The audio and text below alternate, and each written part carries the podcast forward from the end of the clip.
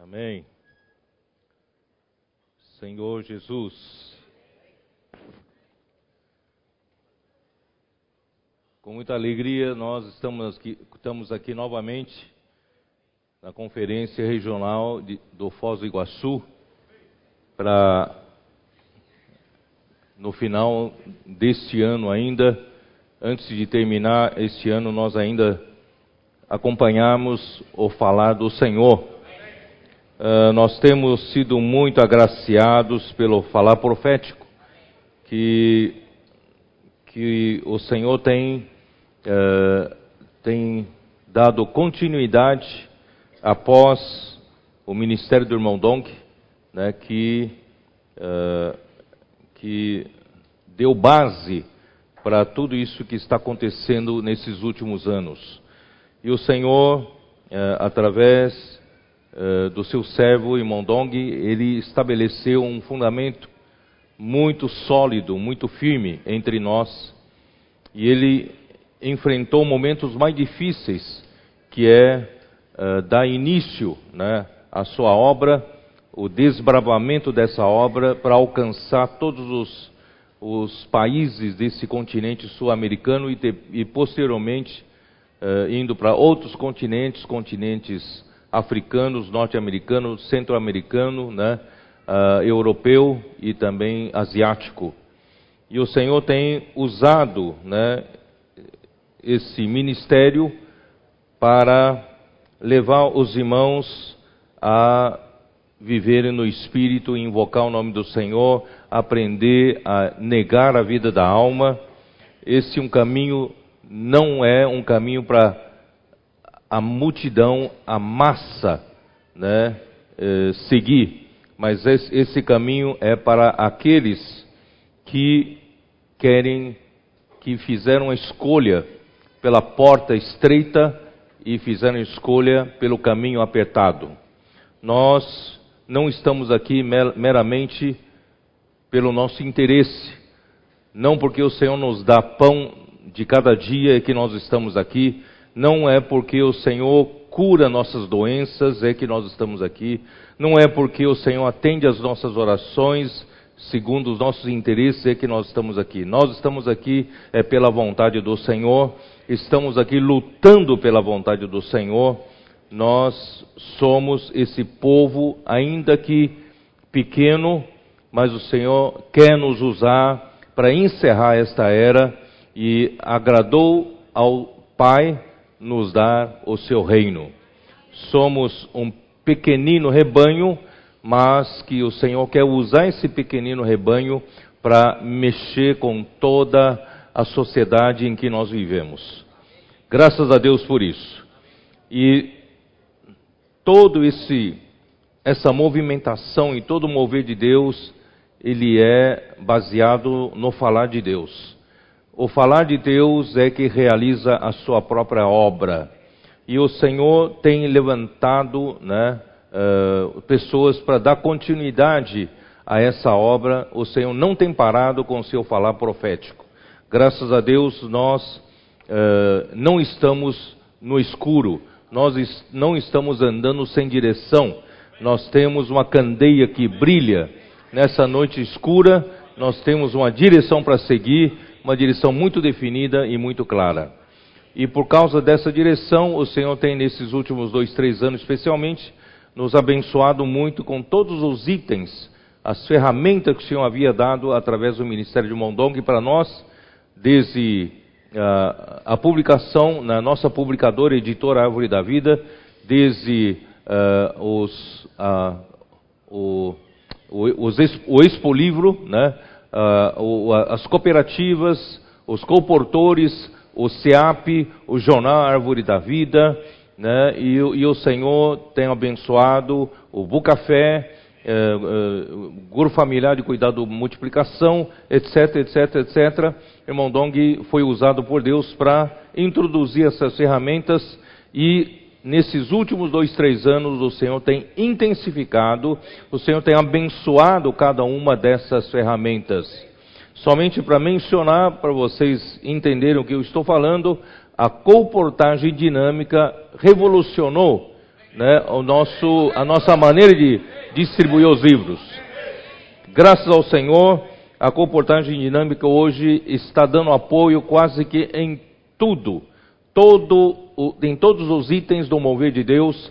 O Expolivro sem a comportagem dinâmica não é o mesmo. A igreja, a vida da igreja sem a comportagem dinâmica não é a mesma. Então, uh, o, o, a feira que nós fizemos uh, em São Paulo, Expo Cristã, foi graças à parceria com a comportagem dinâmica é que nós tivemos o sucesso. Quer dizer, em todos os sentidos, hoje, né, a comportagem dinâmica faz parte do nosso cotidiano. E através da comportagem dinâmica, nós estamos distribuindo muitos livros. Nós estamos, vivemos aqui no Brasil uma crise né, econômica, uma crise política mas graças ao Senhor, irmãos, esse ano de 2019, nós estamos terminando esse ano com a publicação e distribuição de 1 milhão e 380 mil livros. Né? 1 milhão 380 mil livros publicados e distribuídos neste ano. Irmãos, enquanto que muitos estão, muitas editoras estão uh, prestes a falir, porque uh, o volume de, de, livros vendidos, livros publicados, está, está caindo cada vez mais, mas, irmãos, o Senhor pôs a sua mão de bênção para nós, por quê? Por causa da palavra profética, por causa da nossa simplicidade e nossa obediência à palavra profética. E o Expo Livro, irmão, está fazendo sucesso né, em todo lugar onde passa, essa quarta-feira que passou, eu fui até Sete Lagoas, Minas Gerais, voei até lá, especialmente para receber o prefeito de, da cidade de Sete Lagoas, Minas Gerais, e também o seu secretariado.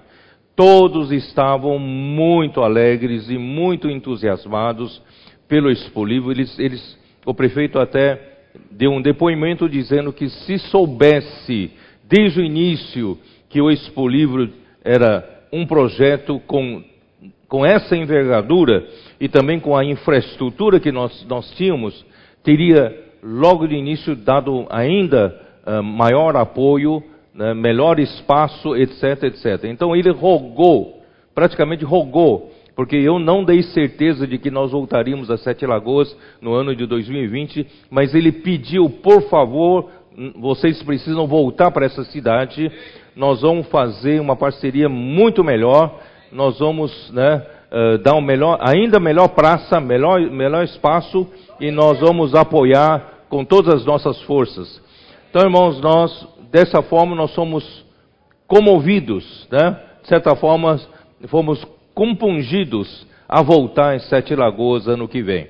Então, tudo isso está acontecendo, irmãos, porque o Senhor pôs a sua mão, né, da sua bênção em todos os itens que ele profetizou através da, da sua palavra. Por isso, irmãos, nós estamos vivendo nos dias de Marcos 16, versículo 19 a 20. Vocês conhecem esse versículo? Esses dois versículos não conhecem? Mas só para aqueles que não conhecem, eu vou fazer, vou, vou ler para vocês então. Marcos 16, versículo 19 e 20. De fato, Todos acharam? Vou esperar um pouco.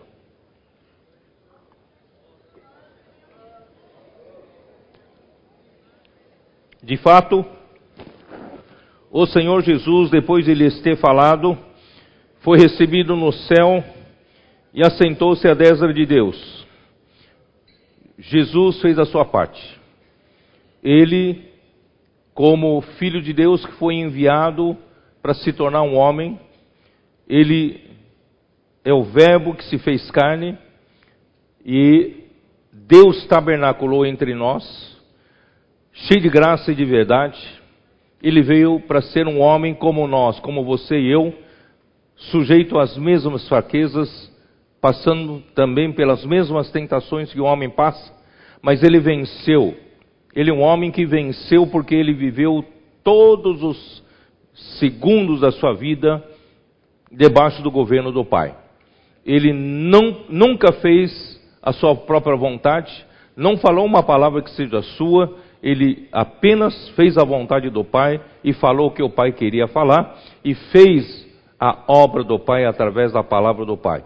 Portanto, ele morreu, ele morreu para nos redimir, resgatar do pecado, a morte redentora e vicária, mas ele não permaneceu na morte porque Deus o ressuscitou, Deus o aprovou, aprovou o homem Jesus. Deus o ressuscitou e o elevou até os lugares celestiais, conforme o livro de Efésios capítulo 1. Ele está à destra de, de Deus Pai, acima de todo principado e potestade, domínio e de poder e de nome, qualquer nome que se possa referir. Né? Então, nosso Senhor Jesus Cristo, ele recebeu a mais alta autoridade e poder, está à direita de Deus como homem. É um homem que está lá. Mas ao mesmo tempo que ele está lá no terceiro céu, está lá à destra de Deus, ele também está com a sua igreja. Quando a sua igreja, conforme a sua palavra, pratica a sua palavra, aqui diz, e eles, tendo partido, eles quem? Eles, a igreja tendo partido, pregaram em toda parte. Posso orar por você, pregando o evangelho em toda parte. O Senhor cooperava com eles e confirmava a palavra por meio de sinais que se seguiam. Então, nosso Senhor é vivo. De um lado, numa extremidade, ele está lá à destra de Deus, com todo o poder e autoridade e a, a, esta extremidade aqui conosco, Ele está conosco, trazendo todo o poder e autoridade lá do terceiro céu para a sua igreja trabalhar aqui na terra e Ele confirmando a palavra com sinais. É o que está acontecendo entre nós.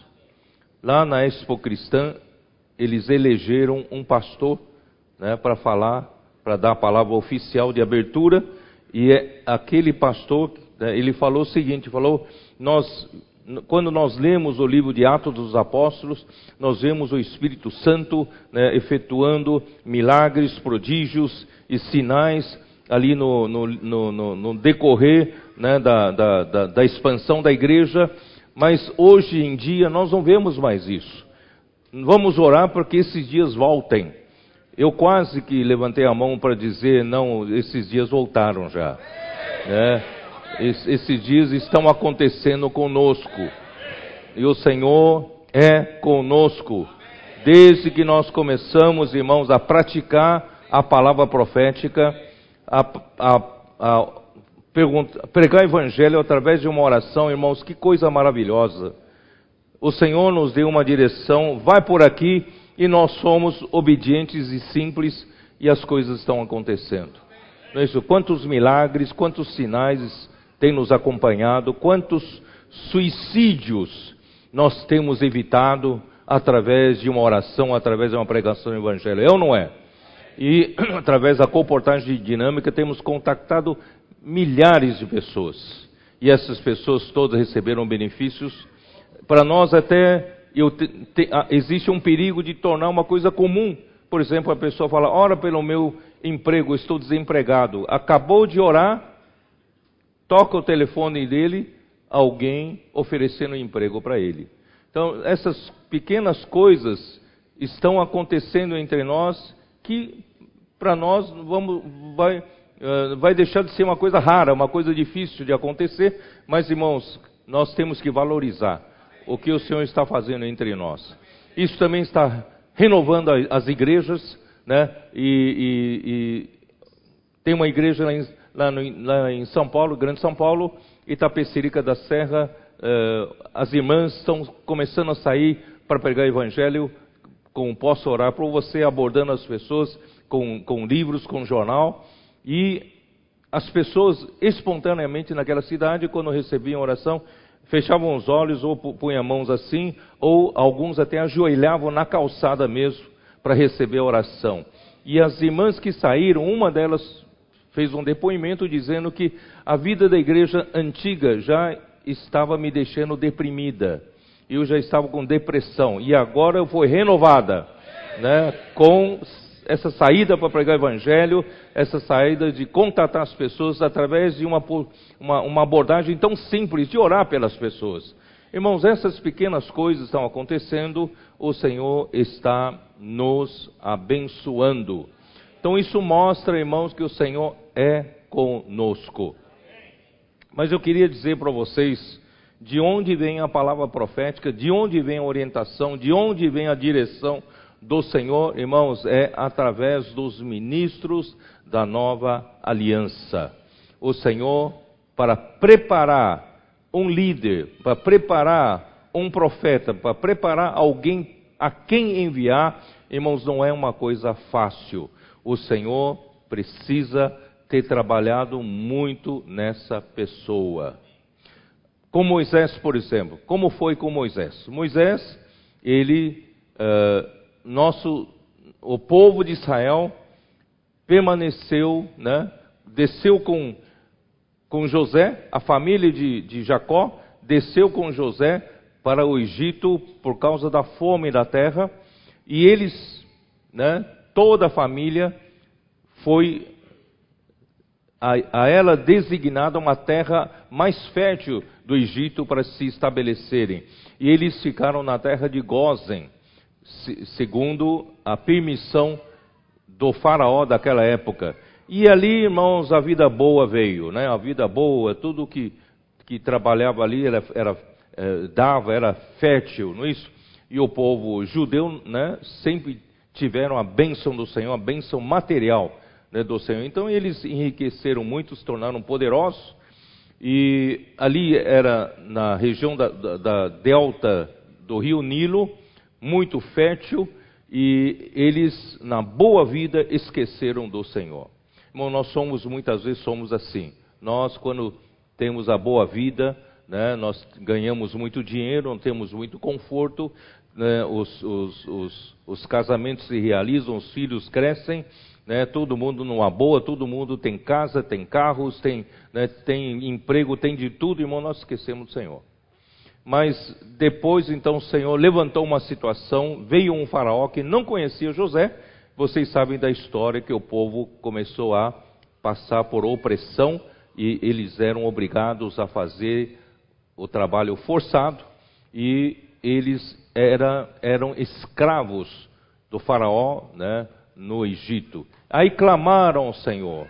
Aí o Senhor prometeu mandar um libertador. Esse libertador ainda precisava ser preparado. Por isso, irmãos, não é fácil para o Senhor né, conseguir trabalhar em alguma pessoa, para preparar essa pessoa para ser esse profeta ou para ser essa pessoa enviada para libertar o povo do Egito. Aí vocês sabem, Moisés, quando nasceu, né, faraó perseguia os hebreus, era para morrer, mas a mãe e a irmã né, preservaram a vida dele colocando num cesto e, e no, no rio né, no rio, e quando a filha de Faraó estava se banhando, e eles, elas soltaram né, a, a, o cesto, e quando a filha viu, acabou adotando Moisés para ser a filha, para ser o filho da filha de Faraó. E ele foi criado, irmãos, com todo o requinte, toda a educação, toda a cultura da, da melhor, eh, do, do melhor do Egito. Então Moisés se tornou poderoso tanto na palavra como também na sua capacidade. E ele então se tornou, depois dos 40 anos, e quando ele saiu, ele foi instruído pela sua mãe, porque a sua mãe que o educou quando pequeno, ele tinha que libertar o povo hebreu do, das mãos dos egípcios. E ele, quando viu o seu irmão sendo maltratado, ele acabou matando o egípcio que maltratava um hebreu. E com isso, ele percebeu no dia seguinte que essa notícia chegou até os ouvidos de Faraó. A sua vida estava em perigo, ele fugiu para a terra de Midian. Ali no deserto Midian, ele passou 40 anos apacentando o rebanho de seu sogro Jetro. E assim, toda a sua capacidade que ele aprendeu né, no, na, na Universidade de Harvard daquele tempo, no MIT daquele tempo, né? E ou, ou em Cambridge, né? Daquele tempo. esses nomes você não precisa lembrar. Esses nomes estou falando dos melhores melhores centros educacionais do mundo, né?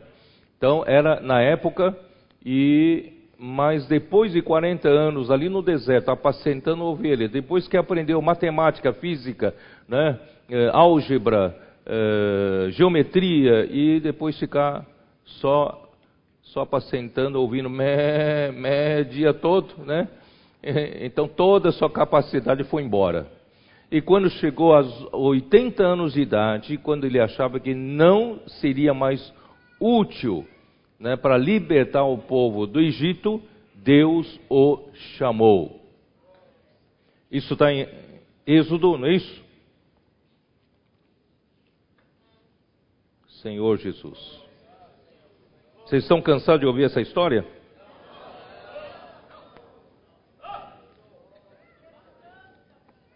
Capítulo 3, Êxodo.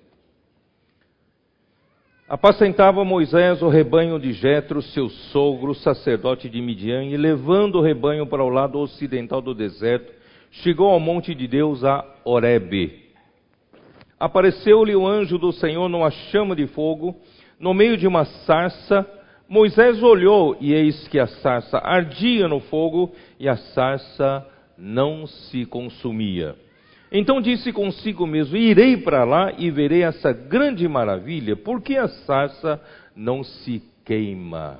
Irmãos, esse é essa figura é o princípio que Deus usa um homem para levar a cabo a sua vontade.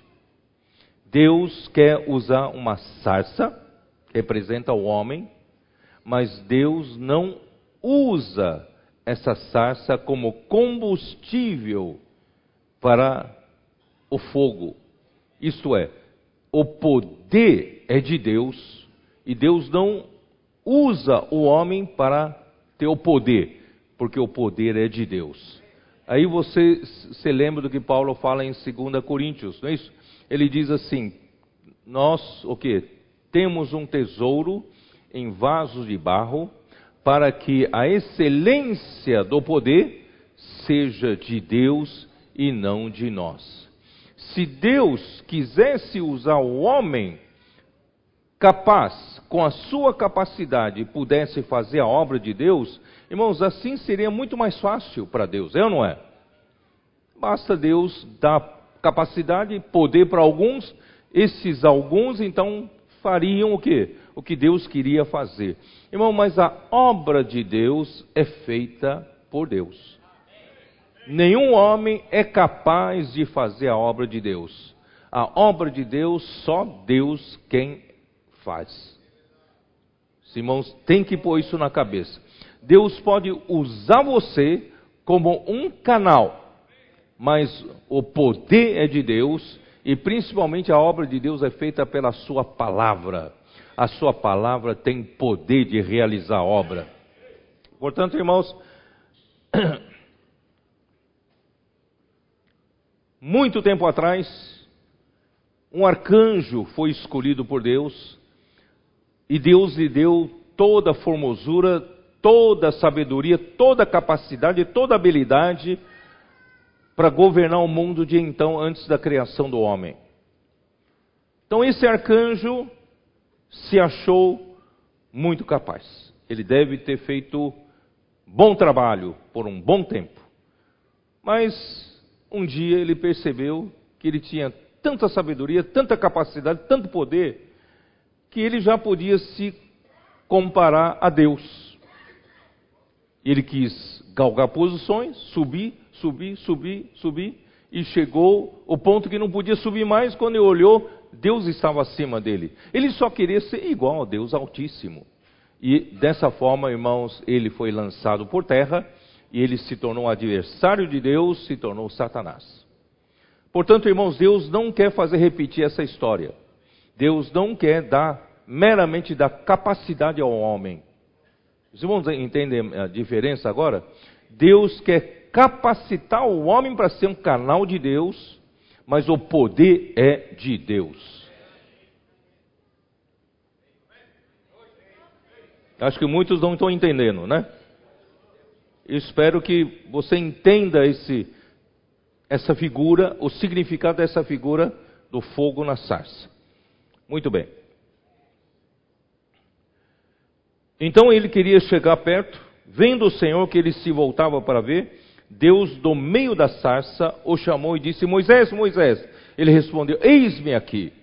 Deus continuou: Não te chegues para cá, tira a sandália dos pés, porque o lugar onde estás é terra santa. Disse mais: Eu sou o Deus de, de teu pai, o Deus de Abraão, o Deus de Isaac, o Deus de Jacó. Moisés escondeu o rosto porque temeu olhar para Deus. Disse ainda o Senhor: Certamente vi a aflição do meu povo que está no Egito e ouvir o seu clamor por causa dos seus exatores. Conheço-lhe o sofrimento, por isso decidi, desci a fim de livrá-lo da mão dos egípcios e para fazê-lo subir daquela terra a uma terra boa e ampla, terra que emana leite e mel, o lugar do cananeu, do eteu, do amorreu, do ferezeu, do eveu e do jebuseu, pois o clamor dos filhos de Israel chegou até mim e também vejo a opressão com que os egípcios o estão oprimindo. Vem agora e eu te enviarei a Faraó para que tires o meu povo, os filhos de Israel, do Egito. Irmãos, olha só, o Senhor já queria libertar o povo, ele teve que esperar 80 anos, e o povo também teve que esperar 80 anos para que surgisse, para que Deus preparasse esse homem. Aí quando Deus foi preparar esse homem, esse, o melhor desse homem já foi embora. Aos 40 anos, ele estava no auge da sua capacidade. E Deus esperou esse auge da capacidade se terminasse. Terminasse né, a zero. Aí chega no versículo 11. Então disse Moisés a Deus: Quem sou eu para ir a Faraó tirar o, do Egito, o filho de Israel, se fosse 40 anos atrás, ele diria: Não, deixa comigo, eu vou lá. Mas agora, quem sou eu? Deus respondeu: Eu serei contigo, e este será o sinal de que eu lhe enviei. Depois de haver estirado o povo do Egito, servireis a Deus neste monte. Esse é o sinal. Se eu conseguir fazer esse povo sair do Egito e chegar até esse monte e servir ao Senhor, esse é o sinal de que eu serei contigo. Não entenderam? Vocês, vocês não entenderam nada. Esse é o cumprimento da palavra profética. Quando a palavra profética se cumpre, é prova de que é a palavra de Deus. É, hoje eu não sei o que está acontecendo com vocês. Vocês estão difíceis de entender as coisas.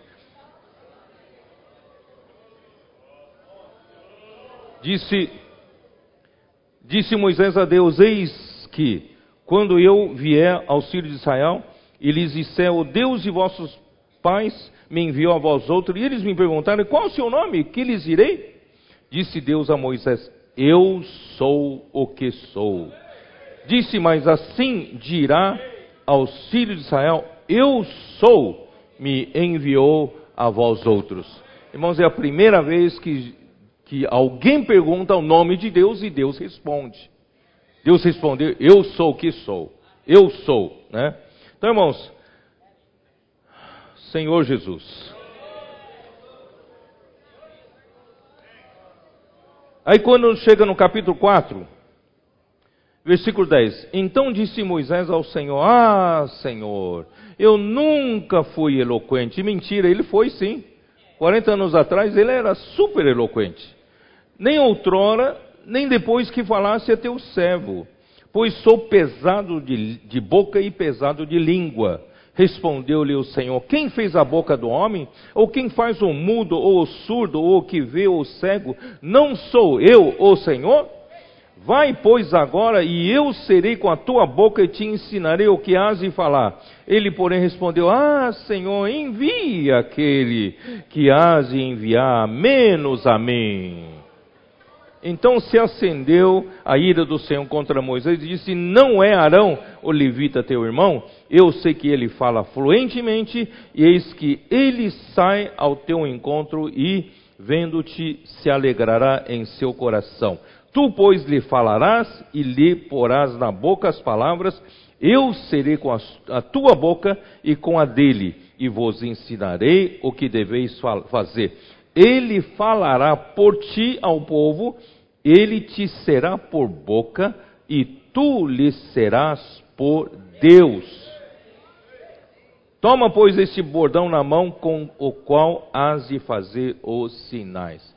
Portanto, irmãos, nós precisamos perceber para Deus preparar uma pessoa, para usar essa pessoa que aprendeu a não depender da sua capacidade, não usar sua habilidade para fazer a obra de Deus, ele vai se considerar totalmente anulado. As suas forças naturais já foram totalmente cancelados. Ele não tem mais força natural. Ele já está acabado. Ele só sabe apacentar ovelha, não sabe fazer mais nada. Irmãos, é nessa hora que Deus começa a usar o homem. Porque Deus quer nos usar apenas como canais. Precisamos aprender, irmãos, é Deus quem faz a sua obra. É, eu fiz questão, irmãos, de ler tudo isso, gastar todo esse tempo para poder voltar para Números capítulo 12. Números capítulo 12.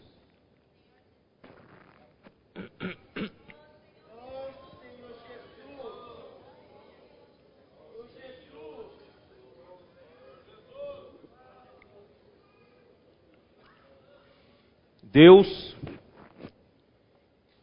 precisa de homem, mas ele precisa de homens trabalhados por ele, adequados, que não se considere capaz, não se considere que ele pode fazer as coisas. Ele precisa ser uma pessoa trabalhada pelo Senhor. E Moisés foi trabalhado pelo Senhor. E a dificuldade do homem é que este homem, que eu me refiro ao povo de Israel, o povo de Israel passou 430 anos no Egito. 430 anos são várias gerações do Sírio de Israel. Isso quer dizer que os sírios de Israel já haviam tomado a cultura dos egípcios como incorporado neles em muitas coisas. Então eles já estavam até, né, eles foram até influenciados em muitas coisas. Por, por exemplo, influenciados em politeísmo. Né, muitos deuses, quando, quando a, a, Arão fez aquele bezerro de ouro, o que, que eles falaram? Esses são os deuses que nos tirou, tiraram do Egito. Então, são isso tudo em influência da cultura egípcia. Irmãos, nós ficamos no mundo desde que nós nascemos. Nós tomamos a cultura do mundo. Portanto, irmãos, muita coisa que nós hoje usamos para julgar a obra do Senhor, as coisas da igreja, irmão, com a cultura do mundo. Porque nós passamos 430 anos, eu estou usando como exemplo, 430 anos no Egito, o povo de Deus. Portanto, irmãos, nós precisamos aprender, precisamos tirar essa cultura de nós. Precisamos tomar a cultura de Deus. Durante 430 anos, esse povo não teve uma liderança espiritual. Eles não sabem o que é ouvir a palavra da liderança espiritual e prosseguir e ter uma direção para eles. Eles viveram 430 anos, irmão, totalmente sem a direção de Deus, sem a liderança espiritual. Cada um fazia o que bem queria. Mas agora eles precisavam agir diferente. Porque eles precisavam sair do Egito. Para sair do Egito, irmãos, Deus levantou um homem. E eles precisavam aprender a ouvir esse homem. Irmãos, mas não é fácil ouvir um homem. Você fala em ouvir o Deus dos hebreus, quem sabe eles, eles vão conhecer um Deus. Eles não conheciam a maneira de Deus trabalhar. Eles não conheciam os pensamentos de Deus, os caminhos de Deus, não é isso?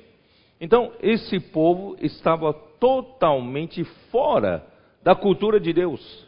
E Deus precisava tirar um povo para fora do Egito para ser o seu. Então, foi muito difícil.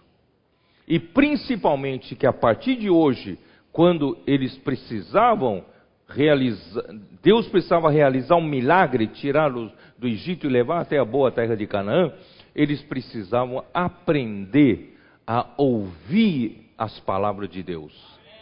Mas as palavras de Deus hoje não são ditas por um trovão, por um relâmpago. As palavras são ditas por meio de um só homem. Esse homem era Moisés. Mas acontece, irmãos, que quando Deus usa um homem, e esse homem, ele tem a sua família, ele tem toda a sua vida no meio de outros homens.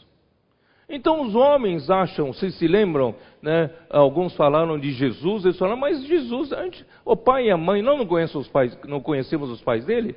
Os, os, os irmãos dele não vivem entre nós? Quer dizer, o profeta não tem honra na sua própria casa. Né? Então, Jesus não tinha honra na sua própria casa, porque, ah, conheciam os irmãos dele, os irmãos dele, sei lá, acho que eram como outros homens também tinham um problema de de dar mau testemunho, sei lá, eu não sei. Então, assim, não tiravam credibilidade de um profeta por causa desse relacionamento humano dos, dos parentes. Então, quando Moisés, quando Moisés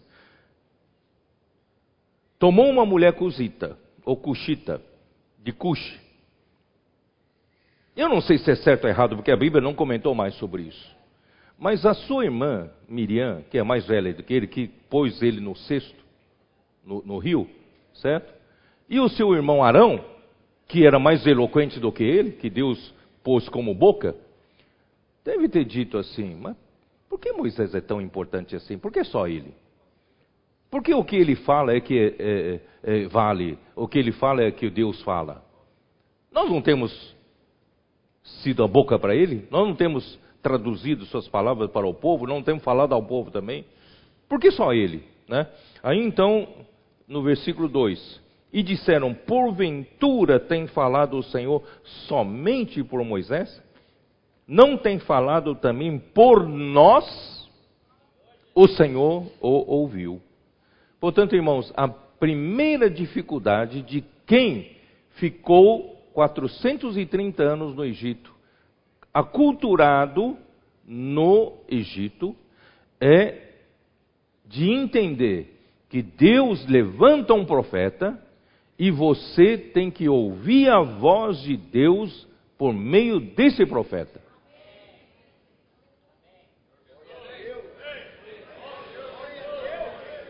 Se você ouvir esse profeta, você estará ouvindo a palavra do Senhor.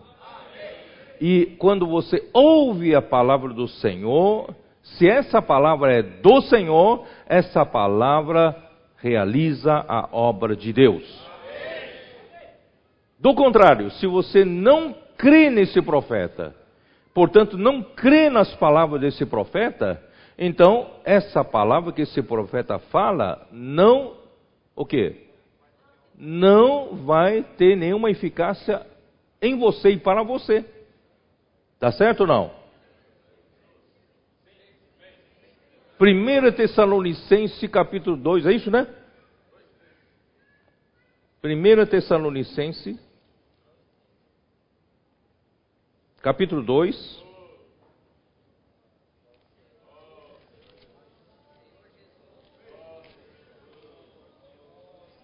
Todos acharam? Versículo 13 aqui traduz muito bem o que deve se fazer. Outra razão, todos acharam? 1 Tessalonicenses 2, 13. Outra razão ainda temos nós para incessantemente dar graças a Deus é que, tendo vós recebido a palavra que de nós ouvistes, que é de Deus, vocês ouviram palavra de nós. É que Paulo ele é muito hum, humilde, muito modesto. Na verdade, a palavra veio dele, não é? Então vocês ouviram a palavra de mim e vocês ouviram a palavra que é de Deus.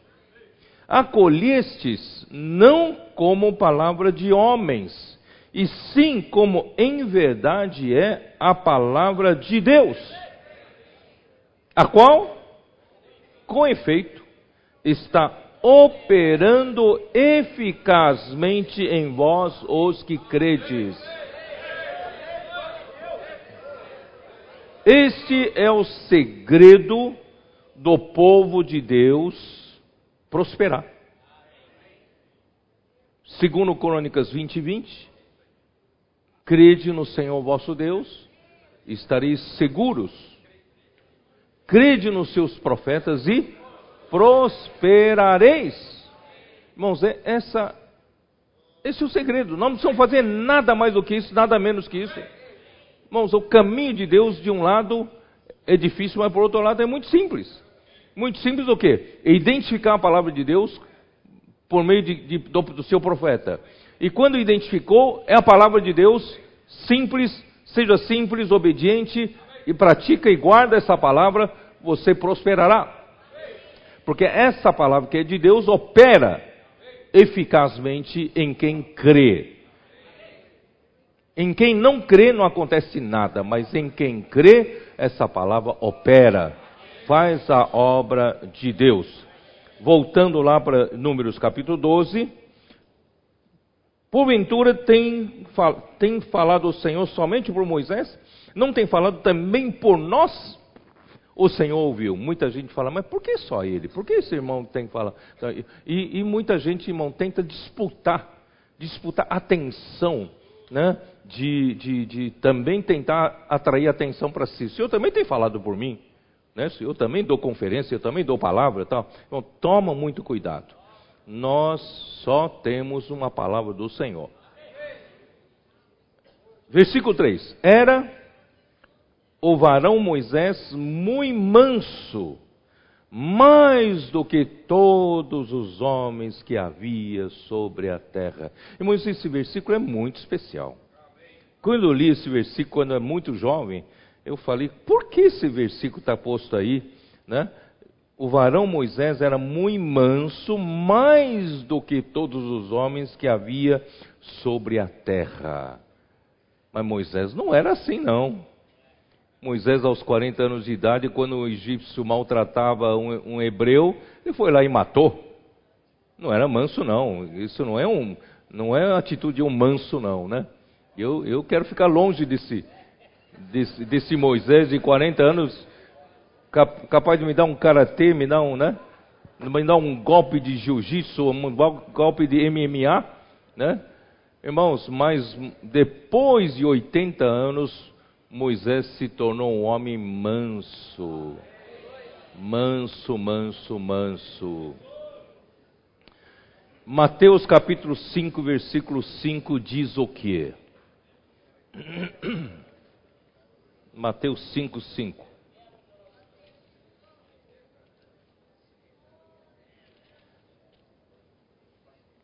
Bem-aventurados os mansos, porque herdarão a terra. Irmãos, herdar a terra. Herdar a terra é coisa para vencedores. Herdar a terra é coisa para quem vai herdar o reino. Irmãos, os mansos herdarão a terra. E, ó Senhor Jesus, você vê o equilíbrio que o Senhor faz as coisas. De um lado, você tem pessoas que o Senhor preparou para ser o seu profeta, para ser o seu enviado, para falar a sua palavra e levar o povo de Deus, liderar o povo de Deus através da palavra profética. É ou não é? Mas por outro lado, Deus também prepara esse homem para que esse homem seja o mais manso de todos os homens que havia sobre a terra. Por quê?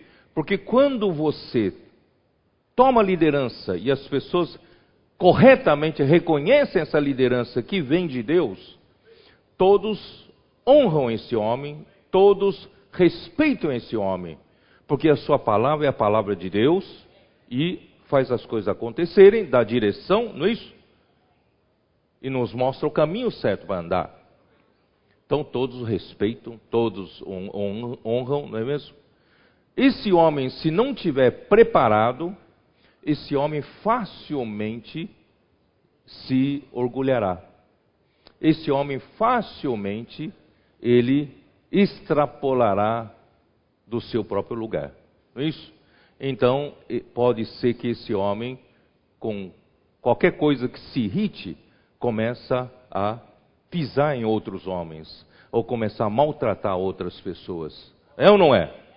Orgulho e arrogância cegarão os seus olhos, e Deus não poderá mais usá-lo. É ou não é? Então, irmãos, pessoas que o Senhor usa, que está à nossa frente, essa pessoa, irmãos, precisa ser muito trabalhada pelo Senhor. Ela precisa ser trabalhada a tal ponto, irmãos, que se mantenha sempre humilde diante do Senhor. É ou não é? Irmãos, nós tivemos um bom exemplo com o irmão Dong.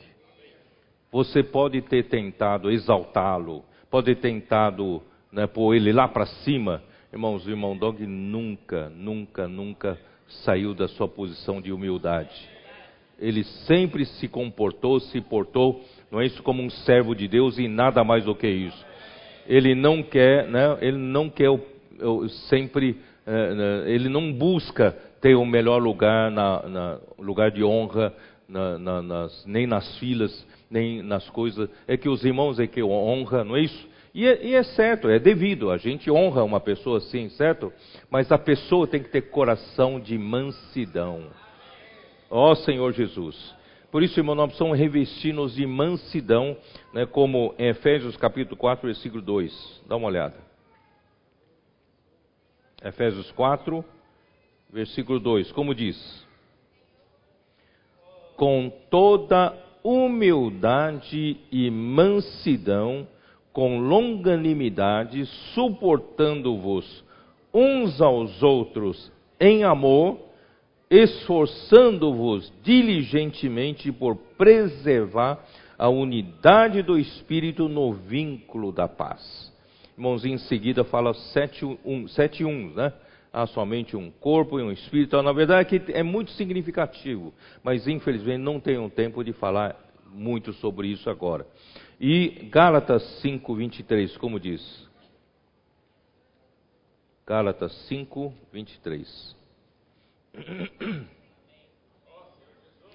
22. Mas o fruto do Espírito é amor, alegria, paz, longanimidade, benignidade, bondade, fidelidade, mansidão e domínio próprio. Contra essas coisas não há lei.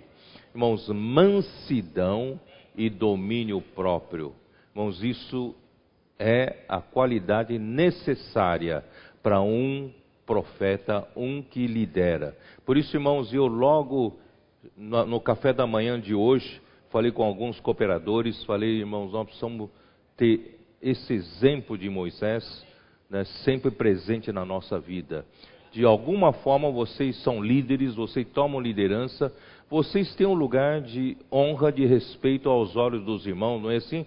Por onde vocês vão, os irmãos se honram, os irmãos te, te, te respeitam vocês, honram vocês, mas tomam cuidado. Não é pela posição que nos vem né, autoridade, mas é porque nós temos que reconhecer, irmãos, tudo que nós temos vem de Deus. Nós por nós mesmos não temos nada, é ou não é? Se, se Deus não nos ungir, não somos nada. Se Deus não nos usar, não somos nada. Por isso, irmão, nós não podemos usurpar né, o que nós não temos. Nosso Senhor Jesus, ele tudo o que ele fazia, ó, eu vou só, vou só falar um pouquinho para vocês aqui de, de João, não é isso? Ó Senhor Jesus. Por exemplo, em João 14, João 14, versículo 10. Todos acharam? Não crês que estou no Pai e que o Pai está em mim? as palavras que eu vos digo, não as digo por mim mesmo, mas o Pai que permanece em mim faz as suas obras. Quer dizer, é o Pai que fala. As palavras que eu falo para vocês não, não são minhas, são as palavras do Pai. E essas palavras que vêm do Pai é que fazem a obra do Pai. A obra de Deus é feita, não é isso? Uh, no capítulo 17, 17 de João, versículo 6: Manifestei o teu nome aos homens que me deste no mundo. Eram teus, tu mos confiaste, e eles têm guardado a tua palavra. Agora eles reconhecem que todas as coisas que me tens dado provêm de ti. Irmãos, quem é o enviado de Deus, o profeta de Deus, ele tem a plena confiança, ou plena clareza de que tudo que ele tem provém de Deus. Por isso que Paulo fala em Coríntios: Ué, se tudo que você tem é recebido, por que ensoberbecer? Não é seu, você né, recebeu de Deus. Então, irmãos, quem é realmente profeta de Deus, quem é enviado de Deus, ele tem essa clareza, que tudo que ele tem provém da fonte. Essa fonte é Deus, certo? Então, se você usa para essa fonte, aí sim, aí você acaba virando um adversário de Deus como Satanás. Porque eu lhes tenho transmitido as palavras que me deste, até as palavras, irmão, as palavras que um profeta transmite, vêm de Deus. E eles as receberam e verdadeiramente conheceram que saí de ti e creram que tu me enviaste. Quer dizer, eu sou um intermediário, eu sou o canal, eu sou porta-voz. Deus que é meu dono, Deus é que é o dono da palavra, dono das ações. Não é? Eu não sou nada mais do que isso. Por isso, irmãos, todos nós que tomamos alguma liderança na igreja ou na obra do Senhor, nós temos que aprender essa atitude, aprender esse princípio. Nunca nos orgulhar, nunca, né, a arrogância tomar conta de nós. Que o Senhor tenha misericórdia de nós. Bom, esse então era o profeta do Antigo Testamento, porque voltando lá para Números 12, versículo 6, o Senhor falou por Moisés para vindicou, ele vindicou Moisés diante da Miriam e de Arão. Versículo 6. Então disse: Ouvi agora as minhas palavras. Se entre vós há profeta, eu, o Senhor, em visão a ele me faço conhecer, ou falo com ele em sonhos. Há muitos profetas. E esses profetas do Antigo Testamento, Deus né, manifestava a eles em visões e em sonhos. Não é assim com meu servo Moisés, que é fiel em toda a minha casa.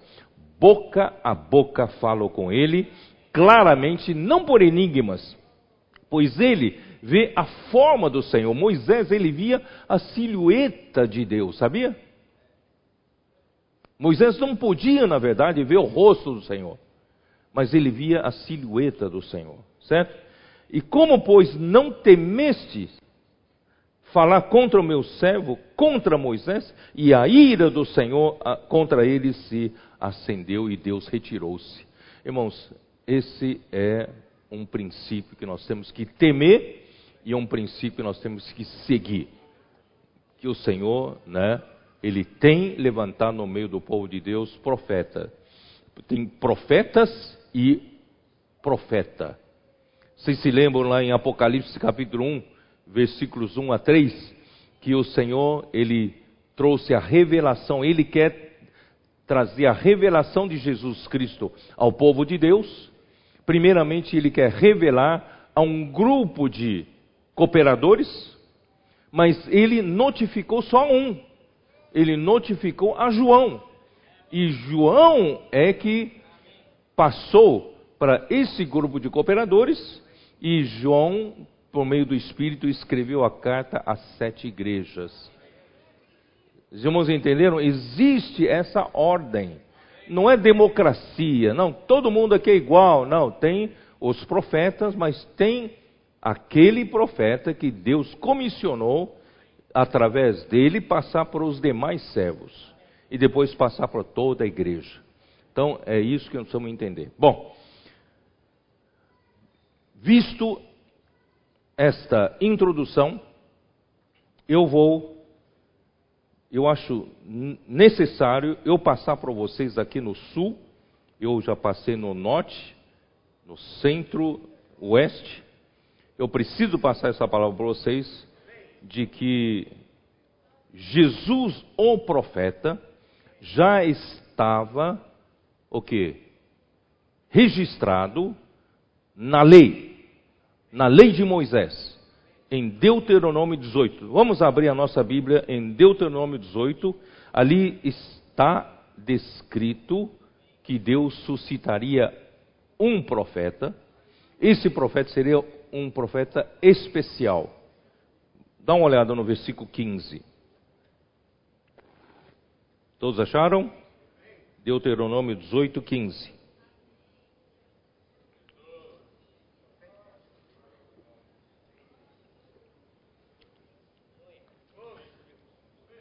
o Senhor teu Deus te suscitará um profeta do meio de ti, de teus irmãos, semelhante a mim, a ele ouvirás. Semelhante a mim quem? Moisés. A ele ouvirás. Versículo 17, versículo 18. Suscitar-lhes-ei um profeta do meio de seus irmãos, semelhante a ti, em cuja boca porei as minhas palavras, e ele lhes falará tudo o que eu lhe ordenar. Quer dizer, esse profeta não tem de, o direito nem liberdade de falar o que quer. Ele vai falar tudo que eu lhe ordenar de todo aquele que não ouvir as minhas palavras, que ele falar em meu nome, disso lhe pedirei contas. Deus vai pedir contas de quem não ouviu o profeta que ele enviar. Tá? Eu quero chamar atenção para vocês que isso aqui é parte da lei de Moisés. Isso está na lei de Moisés, que Deus iria suscitar esse profeta especial. E quem é esse profeta especial? O povo de Israel, na verdade, conhecem isso. Eles conhecem a lei, eles aguardam esse profeta. Estão esperando o surgimento, o aparecimento desse profeta. Você vai dizer: mas aonde você consegue provar? Vamos ver, vamos ver. Só pelo Evangelho de João você já vai perceber. Evangelho de João, capítulo 6, dá uma olhada. Evangelho de João, capítulo 6. Você já leu esses versículos e nunca percebeu isso. Por isso eu fiz questão de mostrar Deuteronômio 18 para vocês daqui para frente perceberem que o povo judeu aguarda o profeta que está registrado na lei de Moisés, tá? Então, João 6:14, como diz? Depois que Jesus fez a multiplicação dos pães, já era entardecer e o povo estava ali, cinco mil homens, e Jesus não queria despedir para que eles fossem embora.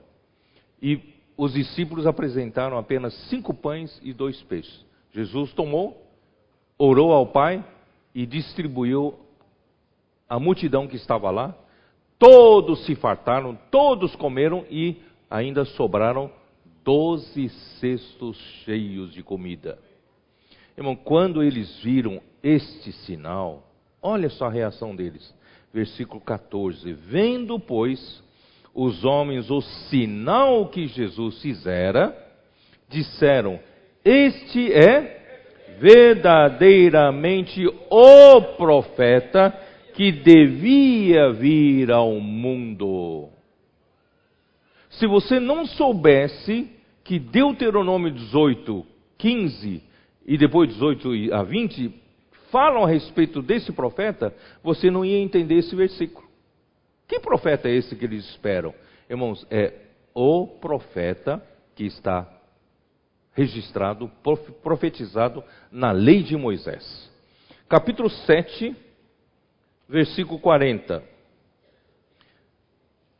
Vocês conhecem muito bem os versículos anteriores, 37 a 39, não é isso? 39. No último dia, o grande dia da festa, a festa dos tabernáculos. Levantou-se Jesus e exclamou: Se alguém tem sede, vem a mim, beba. Mas quem é esse louco que levanta no meio da praça e fala: Se alguém tem sede, quem tem sede aqui, ó, vem a mim e beba. O cara é louco. O cara é louco. Quem, quem é ele? Quem é você? Quem crer em mim, como diz a Escritura, do seu interior fluirão rios de água viva. Isso é para deixar mais atônito ainda. Como? Como quem crê nele ia sair dele rios de água viva? Isso ele diz com respeito ao Espírito que haviam de receber os que nele crescem pois o Espírito até aquele momento não fora dado, porque Jesus ainda não tinha sido ainda glorificado. Eu não vou explicar isso, vou explicar depois. Então, os que dentre o povo tinham ouvido estas palavras diziam: Este é verdadeiramente o profeta. Esse profeta que está na lei de Moisés, Deuteronômio 18, tá? João capítulo 1, versículo 21. Quando surgiu João Batista, perguntaram para ele: Quem é você? Quem és tu? Hein? E ele confessou e não negou, confessou: Eu não sou o Cristo. Eu não sou Cristo. Então lhe perguntaram: Quem és, pois? És tu Elias? Ele disse: Não sou. És tu o profeta? Ele disse: Não. Não é ele, não é João Batista o profeta. O profeta seria Jesus. Por isso, irmão, se você não tivesse o contexto de Deuteronômio 18, você não ia entender esse versículo. Esse o profeta refere-se ao que está na lei de Moisés. Tá? Capítulo 5, versículo 46.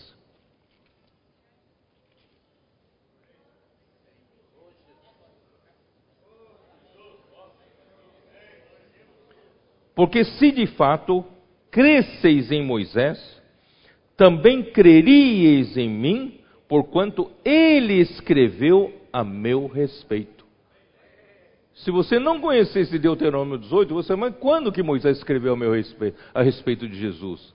É exatamente no Deuteronômio 18. E está na lei, Marcos, está na lei. Por isso, irmãos, o povo judeu sabe disso. O povo judeu conhece a lei. E o povo judeu espera o profeta. Só que ele já viu, alguns estão esperando até hoje. Ele já veio né? Uh, João 9,17.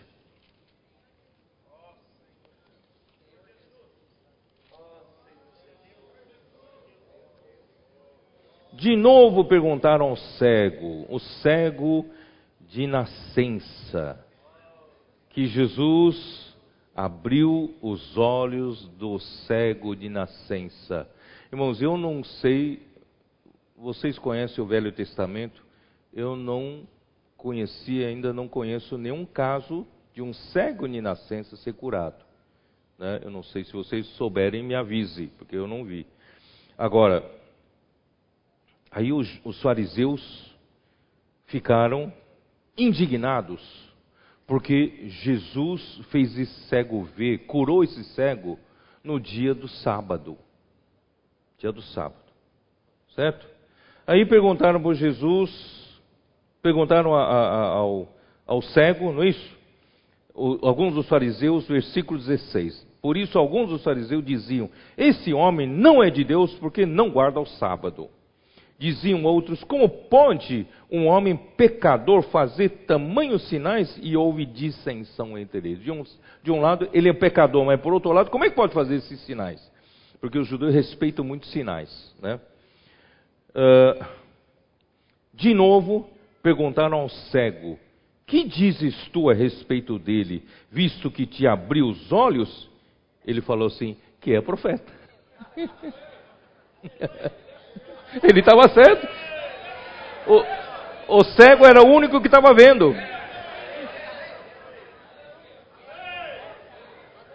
Quem você diz que ele é? É profeta.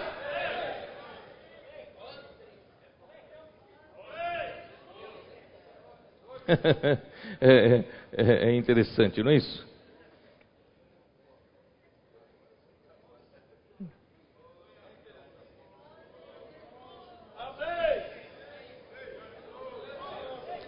Versículo, versículo 28, ele diz assim: Então o injuriaram e lhe disseram: Discípulo dele és tu, porque nós somos discípulos de Moisés. Irmão, está sempre em comparação Moisés e Jesus, né?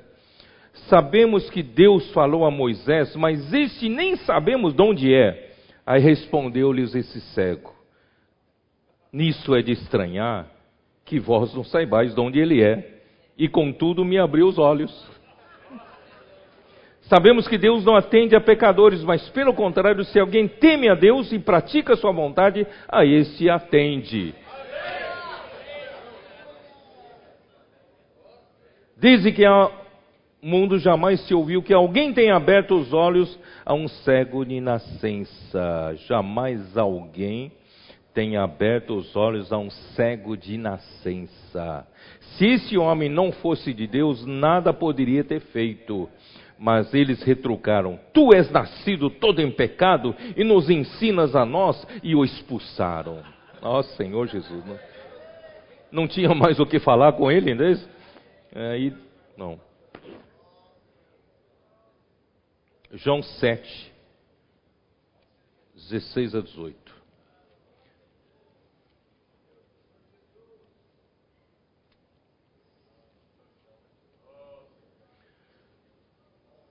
Respondeu-lhe Jesus: O meu ensino não é meu, e sim daquele que me ensinou, aquele que me enviou. Se alguém quiser fazer a vontade dele, conhecerá a respeito da doutrina, se ela é de Deus ou eu falo por mim mesmo. Aqui, irmãos, eh, você para entender esse versículo, versículo 17, é difícil entender, porque é que fala um profeta, irmãos, ele não fala por si. Um profeta verdadeiro, ele fala conforme o que Deus ordena ele falar. Entendeu? Então, Jesus fala: O meu ensino não é meu. Esse ensino é de daqui, em, em, em, em grego. O meu ensino não é meu, e sim daquele que me enviou. Se alguém quiser fazer a vontade dele, conhecerá a respeito da doutrina. Essa palavra doutrina é didaque também. Então, assim, se você quer saber se o ensino é de Deus, não é de Deus, é que o ensino que vem de Deus faz a vontade de Deus. Vocês entenderam? Então, se um ensino está fazendo a vontade de Deus, ele só pode ter vindo de Deus. Vocês estão entendendo? Aí, versículo 18: Quem fala por si mesmo está procurando a sua própria glória. Tem muita gente que fala: Ah, por que só Moisés pode falar? Eu também não falo por Deus. Aí fala por si. E quando fala por si, irmão, geralmente quer a sua glória. E é difícil, irmãos, a gente fazer alguma coisa para o Senhor, na igreja, na obra do Senhor, e acabar, não está escondido ali atrás, lá no, no fundo, no fundo, uma busca pela glória. uma busca pelo reconhecimento. Não diga que você é espiritual, você não cai nisso, não. Irmãos, todos nós caímos. Que o Senhor tenha misericórdia de nós. Por isso precisamos ser trabalhados por Deus, precisamos ser preparados por Deus. O Senhor precisa trabalhar nesse coração aqui, não é isso? Para que Ele possa nos usar.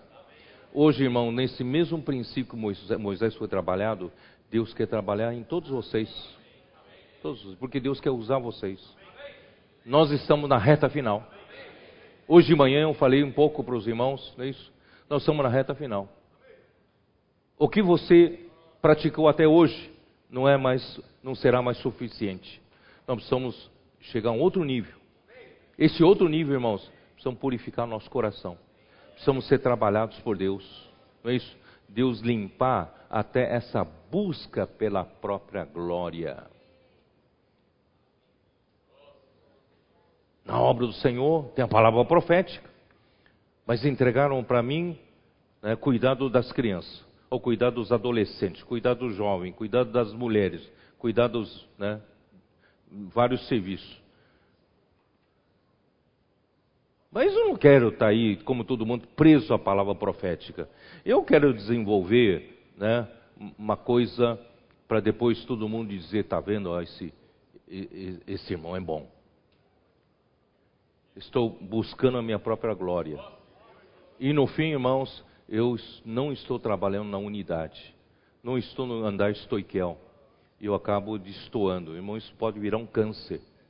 Por isso, irmãos, que o Senhor, né, nos ajude, trabalhe no nosso coração. Nenhum de nós, irmãos, está aqui buscando a sua própria glória. Nenhum de nós está buscando o seu próprio o quê? reconhecimento. Porque o que interessa a um homem, verdadeiro homem de Deus, é a vontade de Deus ser feita. Não é a sua vontade, não é você fazer o que você quer para se sobressair, para ter reconhecimento. Mas nós queremos que a vontade do Senhor seja feita não é mesmo? É por isso, irmãos, que nós escolhemos a porta estreita, o caminho apertado. Quando eu falo de porta estreita, caminho apertado, é nesse sentido. Não é só de, de sofrer, tá? é restringir-me à direção do Senhor, restringir-me à obra do Senhor, à palavra do Senhor, não é isso? Bom, o Senhor aqui fala: quem fala por si mesmo está profetizando procurando sua própria glória, mas o que procura a glória de quem o enviou, esse é verdadeiro e nele não há injustiça. 8, capítulo 8, versículo 28 e 29. Disse-lhe, pois, Jesus: Quando levantares, levantardes o filho do homem, então saberei que eu sou e que nada faço por mim mesmo, mas falo como o Pai me ensinou. E aquele que me enviou está comigo, não me deixou só, porque eu faço sempre o que lhe agrada. Irmãos, eu não nada faço por mim mesmo, mas falo como o Pai me ensinou. Eu faço sempre o que lhe agrada. Irmão, esse é um princípio de quem serve ao Senhor. Vocês perceberam aqui? Nada faço por mim mesmo. Todos nós temos que. Fala para você mesmo. Nada faço por mim mesmo. Mas falo como o Pai me ensinou. E faço sempre o que lhe agrada. Não é agradar a mim, não é isso? Não é agradar você, agradar aquele que te enviou, tá? Ó Senhor Jesus. 12, capítulo 12, capítulo 12, versículo de 48 até 50. Quem me rejeita e não recebe as minhas palavras, tem quem o julgue. A própria palavra que tenho proferido esse o julgará no último dia. Se a palavra do profeta não for recebida por alguém, essa mesma palavra vai julgar esse alguém no último dia. Entenderam?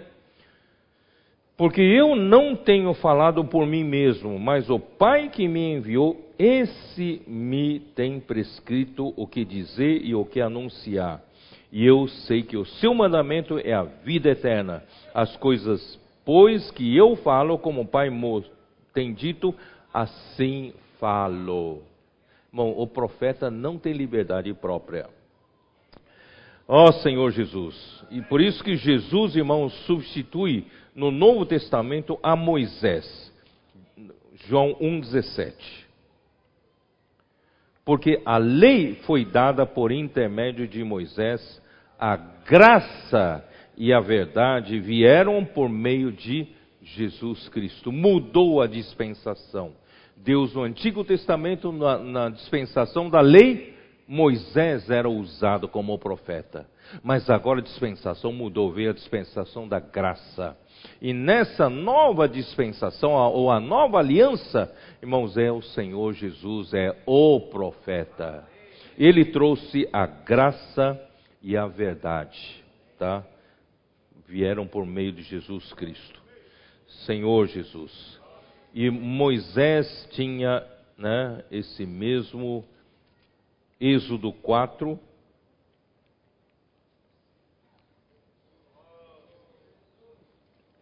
Moisés tinha o mesmo princípio, mesma atitude. Êxodo 4, versículo 12. Vai, pois, agora, e eu serei com a tua boca e te ensinarei o que has de falar. Quer dizer, Moisés não falará a sua própria palavra, Jesus, Deus é que lhe ensinará o que falar, não é isso? E 4, não, e 3,12. Não, perdão. Uh, versículo 15 também. Tu, pois, lhe falarás e lhe porás na boca as palavras, e eu serei com a tua boca e com a dele vos ensinarei o que deveis falar, fazer. Irmãos, é Deus quem fala, é Deus quem manda falar, tá? Então isso, Senhor Jesus, uh, isso mostra, eu vou voltar lá para número uh, Deuteronômio 18. Vamos lá, voltar para Deuteronômio 18. Vamos terminar de ler esses outros versículos. Versículo 20. Porém, o profeta que presumir de falar alguma palavra em meu nome que eu, eu lhe não mandei falar, ou que falar em nome de outros deuses, esse profeta será morto. Se vem alguém e fala, eu falo em nome de Deus, eu sou o profeta que eu falo em nome de Deus, mas Deus não falou por meio dele, esse profeta será morto. Se disseres no teu coração, então como conhecerei a palavra que o Senhor não falou? Sabe que quando esse profeta falar em nome do Senhor, e a palavra dele se não cumprir, nem suceder como profetizou, esta é a palavra que o Senhor não disse. Com soberba a falou o tal profeta, não tenhas temor dele. Então, o que comprova se esse profeta fala o que Deus quer falar? Ele é um profeta de Deus, é que a palavra que ele profetizar se sucede ou não. Se se sucede, se acontece, se cumpre, a palavra veio de Deus. Que se, se não se cumpre, a palavra não veio de Deus. Irmãos, graças ao Senhor, nesses últimos anos, a palavra profética entre nós só tem se cumprido. O Senhor está realizando o seu trabalho por meio da palavra profética. Não é? E justamente por crer na palavra do profeta é que surgiu a comportagem dinâmica, é que surgiu o Avança Jovem, é que, está, é que surgiu agora o Expo Livro. Então, todos esses itens, irmãos, vieram como cumprimento da palavra profética. Por isso, irmãos, está mais do que comprovado de que se nós mantemos-nos fiéis a palavra profética, Deus consegue fazer a sua obra. É ou não é? Então, graças a Deus, nós temos a palavra profética.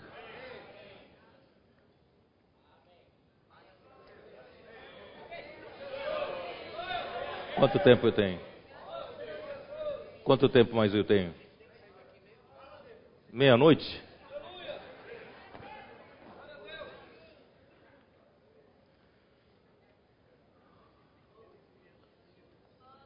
O Senhor, são várias dessas palavras da Bíblia, irmãos, já estavam na nossa Bíblia. Mas a gente lia, lia, lia, não não via. E o Senhor agora está revelando para nós. Às vezes são pequenas coisas, são pequenos detalhes, mas que vão fazer diferença. Hoje de manhã, eu mostrei para os irmãos que estavam lá, na reunião de serviço, de que nós estamos numa etapa muito boa do nosso caminho até o reino. Porque nos primeiros anos, até pouco tempo atrás, a gente ainda estava num, num ambiente do deserto, andando e dando voltas pelo deserto. Ainda, como o livro de Hebreus fala, pelo tempo decorrido, nós já deveríamos estar comendo alimento sólido. Mas ele agora, de novo, tem que dar leite a beber. Por quê? Porque nós, durante esses anos todos, continuamos com a cultura dos egípcios, continuamos a não conhecer esse Deus que nos tirou do Egito com a mão poderosa, continuamos a só sendo egoístas, vivendo pelo nosso próprio interesse. Faltou água, reclamamos. Faltou carne, reclamamos. Faltou comida, reclamamos, não é isso? Chegamos à boa terra prometida por Deus, os espias vão lá e voltam, trazem notícia triste que eles são muito fortes, são muito gigantes, nós não conseguimos entrar. Aí eles reclamam de novo e querem levantar um chefe para levá-los de volta para o Egito. Irmão, nós mais ou menos vivemos esses anos assim. Muita superficialidade, muitas, ainda muita criancice na fé. E o ambiente entre nós era ainda um tanto, no, no, num passado recente, ainda era um tanto de, de rivalidade, competição. Algumas igrejas luta pelo poder. Quem quer, quem domina a igreja, quem não domina a igreja, ciúmes, contendas, maledicências, críticas, crítica à liderança, julgando né, as coisas com seu homem natural. Irmão, nós, entre nós ainda tinha muito disso. Irmão, isso só faz atrasar o povo de Deus de avançar. Não é? Deus preparou Moisés, mas esse povo não está preparado para entrar na boa terra de Canaã. O povo só murmura, só reclama. Quando vem uma dificuldade, por que não nos, não nos fez morrer no Egito mesmo? Por que nos trouxe aqui no deserto para morrer? Irmãos, esse povo não conhece o Senhor. Há um tempo atrás, irmãos, esse era o nosso ambiente. Aí chegou um momento, irmãos, sem entusiasmo mais na vida da igreja, sem paixão para viver por essa visão, por essa comissão. Os serviços da igreja estavam todas, todos sendo empurrados com a barriga, só só faz mesmo quando tem a escala, quando chega na sua escala, você ainda arruma uma desculpa e não vai. Não éramos assim? Damos volta, irmãos, e mais voltas e mais voltas, todo ano chega no mesmo ponto. Graças ao Senhor, irmãos, o ambiente mudou. O Senhor começou a nos restaurar. Paramos com as críticas. Hoje eu não vejo mais aquele ambiente de tantas críticas, tanta maledicência, não é isso? Tanto puxar tapete um do outro. Graças ao Senhor nós aprendemos, irmãos, com a palavra do Splankinon, de que nós precisamos suportar, suportar nos uns aos outros em amor. Nós somos membro do corpo de Cristo, não somos rivais, não estamos numa competição, nós somos membro do mesmo corpo, nós precisamos um, um, um apoiar outro, um suportar outro, não é mesmo? Se, se, se um membro cresce, o corpo é sadio e eu tenho benefício com isso. O, irmão, graças ao Senhor, o ambiente mudou entre nós. Ou na sua igreja não mudou? Se não mudou, está errado. Tem alguma coisa errada aí. Então nós precisamos, o ambiente mudou. E as coisas estão acontecendo. Comportagem dinâmica. Pregação do Evangelho por meio de posso orar por você, né? Avança jovem, grupo familiar de cuidado mútuo, cuidado e multiplicação. Né? A igreja está tendo frescor, as reuniões estão, estão mais cheias de frescor, e renovação. Eu estou falando pelo menos de uma forma geral. Se a sua igreja ainda não tem essa situação, busca o Senhor. Senhor, tem que mudar, alguma coisa tem que mudar. Não é isso? Assim como quase dois anos atrás, um ano e meio, dois anos, nós fomos para o Chile, não é isso? Chile, os irmãos se gabavam que o irmão Dong vinha todo ano, já durante 39 anos. O irmão Dong realmente amava o Chile. Ele voltava lá todo ano, duas vezes por ano, irmãos. Só que eu falei para ele, mas nesses 39 anos vocês não mudaram. Falta um ano para completar 40. Israel, o povo de Israel ficaram, ficou 40 anos no deserto. Não está na hora da gente mudar o curso? Está na hora da gente sair de dar voltas pelo deserto? Vamos entrar na boa terra, não? Então, graças a Deus, graças a Deus, o ambiente mudou. Isso me deu esperança de que nós estamos agora saindo de dar voltas pelo deserto, estamos rumo à boa terra de Canaã. E a isso eu chamei de reta final. Nós estamos na reta final, é de que nós paramos de dar voltas pelo deserto. Nós estamos na direção de conquistar a boa terra de Canaã. Para isso, irmãos, muita coisa tem que mudar. A nossa cultura egípcia tem que cair no deserto. Nós temos que entrar, passar o Rio do Jordão em novidade de vida. Na cultura de Deus por isso aquela, aquele livro, A Igreja de Deus, fala sobre a nova cultura, a cultura de Deus. Nós precisamos, irmãos, entrar na boa terra em novidade de vida. Vocês estão dispostos? O Senhor não deu uma base que é para. Essa base, irmãos, a base de de representação de todos os filhos de Deus. Porque a base de unidade onde nós estamos, irmãos, representa todos os filhos de Deus. Essa base não é divisiva. Ela não é apenas para uma parte dos filhos de Deus. Essa base da unidade que o Espírito nos mostrou pela Bíblia, essa base da unidade, onde nós estamos pisando, essa, essa base representa todos os filhos de Deus verdadeiramente chamados por Deus e regenerados pelo Espírito Santo. Por causa dessa base, que representa todos os filhos de Deus, Deus está nos entregando a palavra profética. Não é porque nós somos melhores, porque nós somos os mais capazes, não. É por causa dessa base. Então, essa palavra profética é para todos os filhos de Deus, não é só para nós. Todavia, o Senhor não nos entregou um movimento de massas. Nós não somos um movimento de multidões. Nós não temos um número ainda tão significativo como alguns grupos têm, de milhões de membros. Nós não temos esse número. Então, irmãos, parece que nós não vamos conseguir cumprir a vontade do Senhor. Mas o Senhor nos deu uma promessa. É nós somos o seu pequenino rebanho. E agradou ao Pai entregar-nos o seu reino. O que quer dizer isso? O reino é galardão para aqueles que buscam a sua vontade.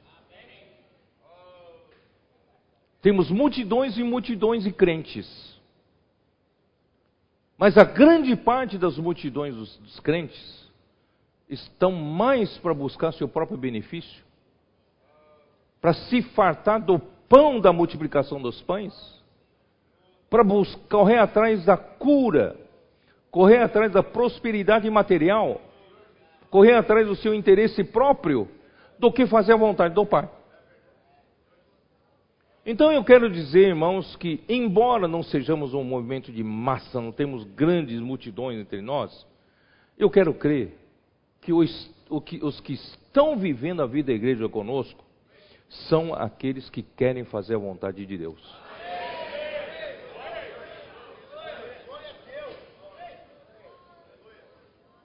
Se você está aqui, não está buscando sua própria glória. Se você está aqui, não está buscando seu benefício próprio. Se você está aqui, porque você teve a visão do propósito eterno de Deus, e você, embora não seja tão forte, mas você quer se consagrar pela vontade de Deus, para que a vontade de Deus seja feita. Irmão, isso que nos faz de uma igreja dos engajados. Nós somos engajados. Temos um número pequeno, mas esse número pequeno, irmãos, é da igreja dos primogênitos. Da igreja que não troca o direito de primogenitura por uma sopa de lentilha, por um pouco de fama, um pouco de glória, um pouco de interesse próprio. Nós estamos aqui, irmãos, é para lutar pelo reino do Senhor.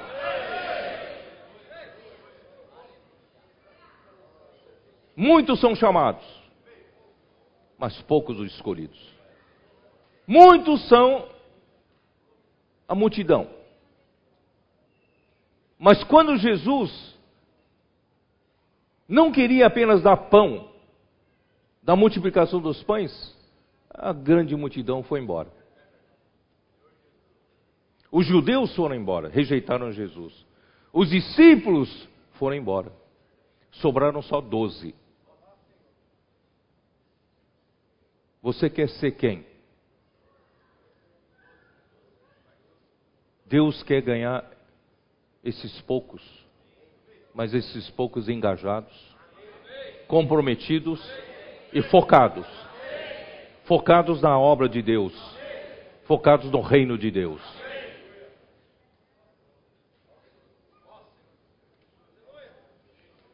Israel é uma nação pequena mas todos são comprometidos. Se você perguntar para um, qual é a sua profissão? Eu sou soldado. Todos nós somos soldados. Somos prontos a morrer pelo reino. Ou não?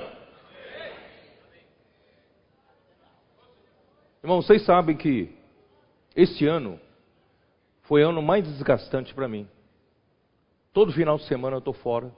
Todo final de semana estou correndo num, num, num, num lugar, numa parte. E para os irmãos que me recebem naquela região, ele quer me sugar ao máximo, claro, querem me sugar ao máximo. Porque para eles é um evento único. Mas para mim é todo final de semana.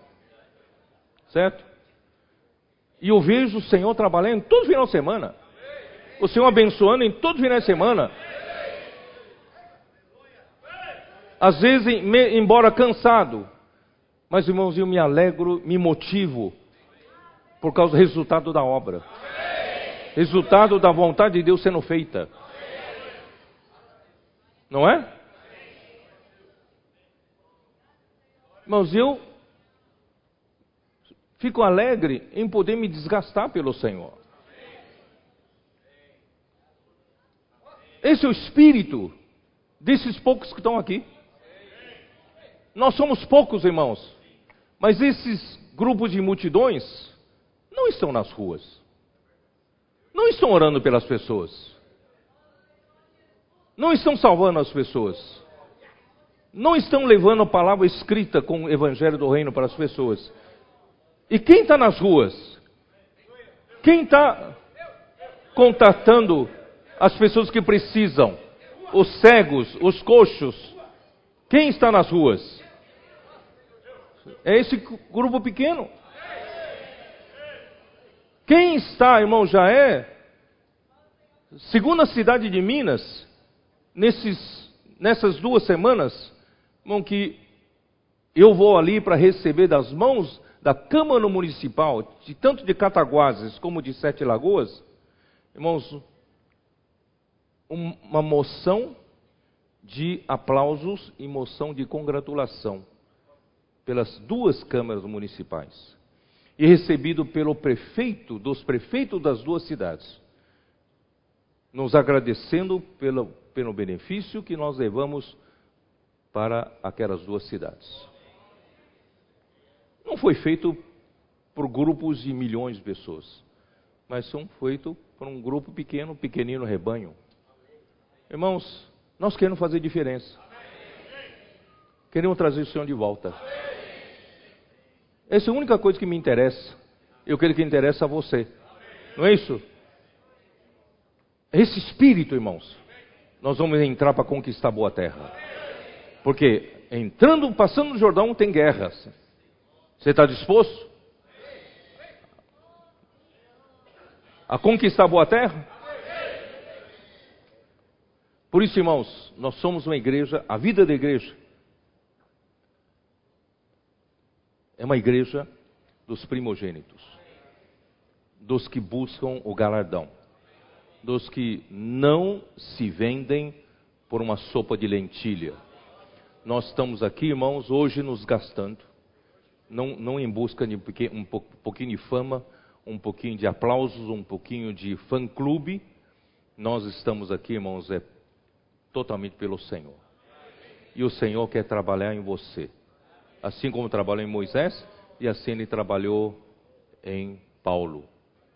Então eu vou ler esse versículo para terminar. Eu não consegui entrar em, Mateus, eh, em João 14, amanhã eu entro, tá bom? João 14, mas eu quero ler esse versículo que eu li para vocês. 1 Coríntios, eu, eu pus aqui na lousa, não é isso? É isso, né?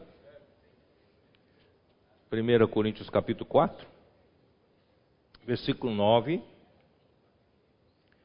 Porque a mim me parece que Deus nos pôs a nós, os apóstolos, em último lugar, como se fôssemos condenados à morte, porque nos tornamos espetáculo ao mundo, tanto a anjos como a homens. Sabe o que é isso? Nós que conhecemos alguns na Ásia Menor, na Grécia, na Grécia, na Turquia, nós fomos conhecer as ruínas que sobraram das igrejas primitivas. E ali em Éfeso, por exemplo, nós vemos um anfiteatro feito de pedras, né? Para algumas milhares de dezenas de milhares de pessoas. E o palco daquele anfiteatro aconteciam espetáculos. E os espetáculos geralmente são o quê? Eles traziam os condenados à morte para aquele palco e soltavam animais selvagens para eles lutarem, né, para dar espetáculo ao público. Ou eles lutavam como gladiadores para sobrevivência deles, lutando contra né, a sua própria morte. Então, irmãos, esse versículo aqui tem esse pano de fundo. Senão você não ia entender esse versículo. Então é como se fosse nós, os apóstolos, nós estamos na obra do Senhor sujeitos a lutar com as feras, lutar com os animais selváticos. Nós estamos aqui dando, parece que nós estamos dando espetáculo para os irmãos, para as pessoas. Pessoas ficam lá vendo, ah, tá bom, aí, Paulo, Paulo, tá bom, Paulo, vamos torcer para o Paulo, ah, não deu certo, vamos torcer para o outro, vamos que, que o outro mate o Paulo. Irmãos, os, né, quando nós fizemos bem, ganhamos aplausos. Quando nós não conseguimos fazer bem, nós somos criticados. Quer dizer, então, aí ele fala, vocês os coríntios, vocês são os nobres. Vocês são aqueles que estão nas tribunas. Vocês estão assistindo ao espetáculo. Nós estamos no espetáculo arriscando nossa vida. Mas vocês estão ali num bem bom. E vocês criticam. Eu sou de Paulo, eu sou de Apolo, eu sou de. de Cefas. Irmãos, é isso. Os apóstolos merecem. Eles são homens de Deus. Eles sofrem, têm que sofrer calados. Não é isso? Nós somos loucos por causa de Cristo. E vós sábios em Cristo. Nós fracos e vós fortes. Vós nobres. E nós, vós nobres e eu nós desprezíveis. Nós não merecemos nenhum, nenhuma consideração. Vocês estão lá nas tribunas, no lugar dos reis, dos nobres. Até a presente hora, sofremos fome e sede e nudez. Somos esbofeteados e não temos morada certa. Você já experimentou viver como nômade sem morada certa? É coisa horrível. Não, não tem morada. Paulo, os apóstolos, pregam o evangelho de cidade em cidade, levanta a igreja, cuida das igrejas, irmãos. Não tem morada certa. Todo final de semana eu estou num lugar. Às vezes os irmãos me recebem, recebem bem nos, em hotéis. E, e às vezes, né, um pouco mais precário. Mas, irmãos, eu posso dormir num hotel cinco estrelas, mas não sendo a minha casa, é, é diferente. Não é isso?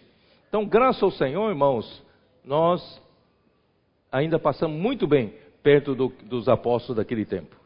Então aqui diz: e nós e nos afadigamos trabalhando com as nossas próprias mãos, quando somos injuriados, irmãos, ainda temos que bem, bem dizer. Vocês entenderam ou não? Vocês são apóstolos, vocês são espirituais. Quando vocês são, alguém xinga vocês, vocês não podem xingar de volta. Vocês ainda têm que manter a postura de um homem de Deus. E você tem que bem dizer. Vocês entenderam ou não? É.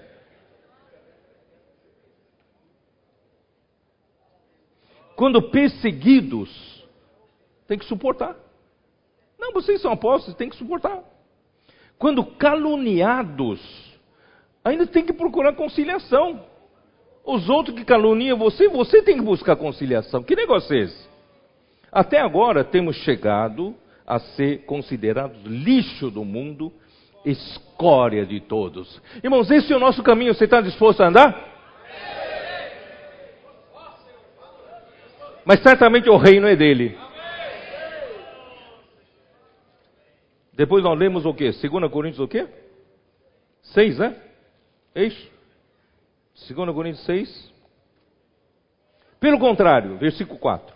Em tudo recomendando-nos a nós mesmos como ministro de Deus, na muita paciência, nas aflições, nas privações, nas angústias, nos açoites, nas prisões, nos tumultos, nos trabalhos, nas vigílias, nos jejuns, na pureza, no saber, na longanimidade, na bondade, no Espírito Santo, ainda no amor não fingido, na palavra da verdade, no poder de Deus, pelas armas da justiça, quer ofensivas e quer defensivas, por honra e por desonra, por infâmia e por boa fama. Como enganadores, alguns nos taxam como enganadores, e sendo verdadeiros. E como desconhecidos, e entretanto bem conhecidos. Como se estivéssemos morrendo, e contudo, eis que vivemos como castigados, porém não mortos, entristecidos, mas sempre alegres, pobres, mas enriquecendo a muitos, nada tendo, mas possuindo tudo.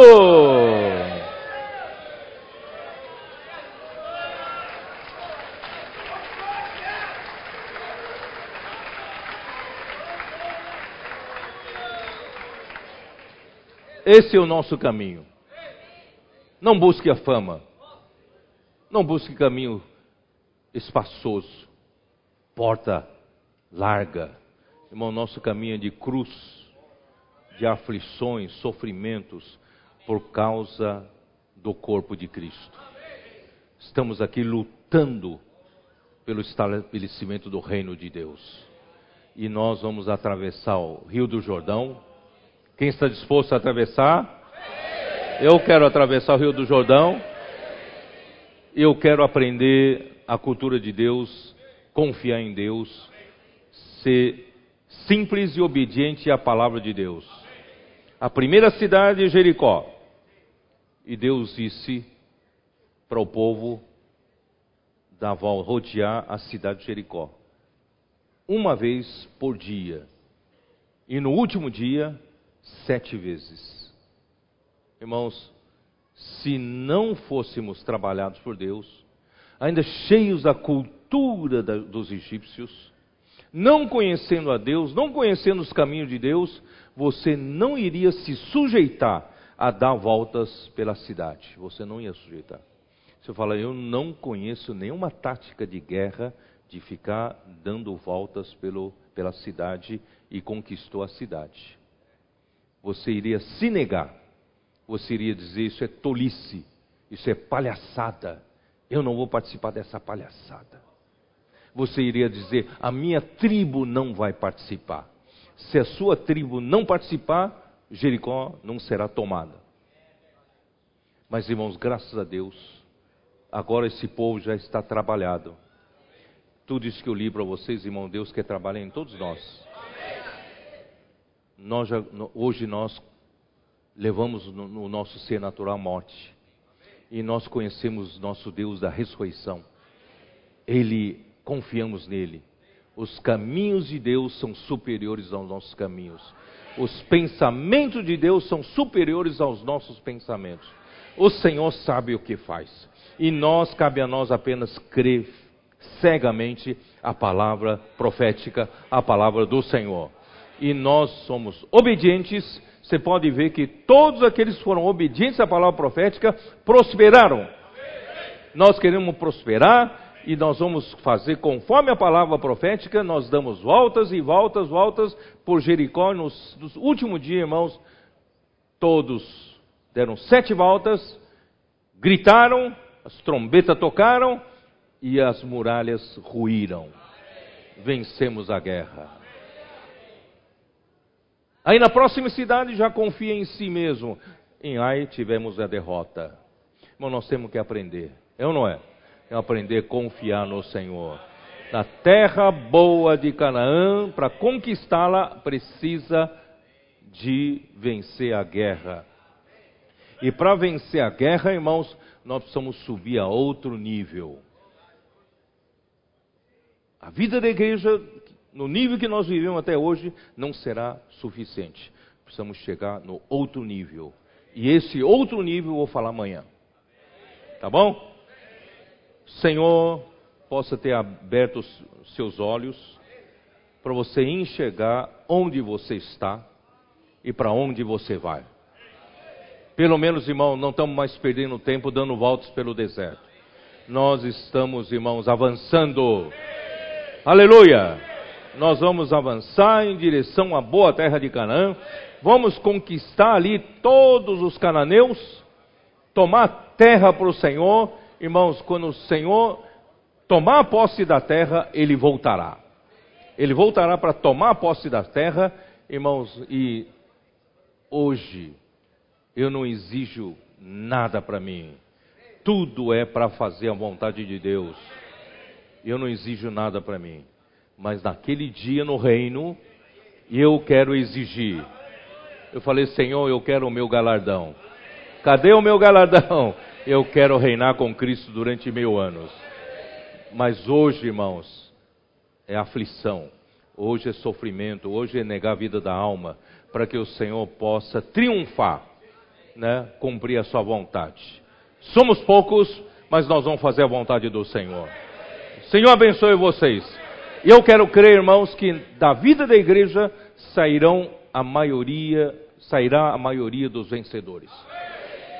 E nós também temos uma responsabilidade de pregar o evangelho para ganhar mais pessoas, e nós temos que cuidar dessas pessoas da vida da igreja para que todos eles sejam vencedores tenham esse espírito de vencedores, esse espírito de conquistador da terra. Deus abençoe vocês. Amém.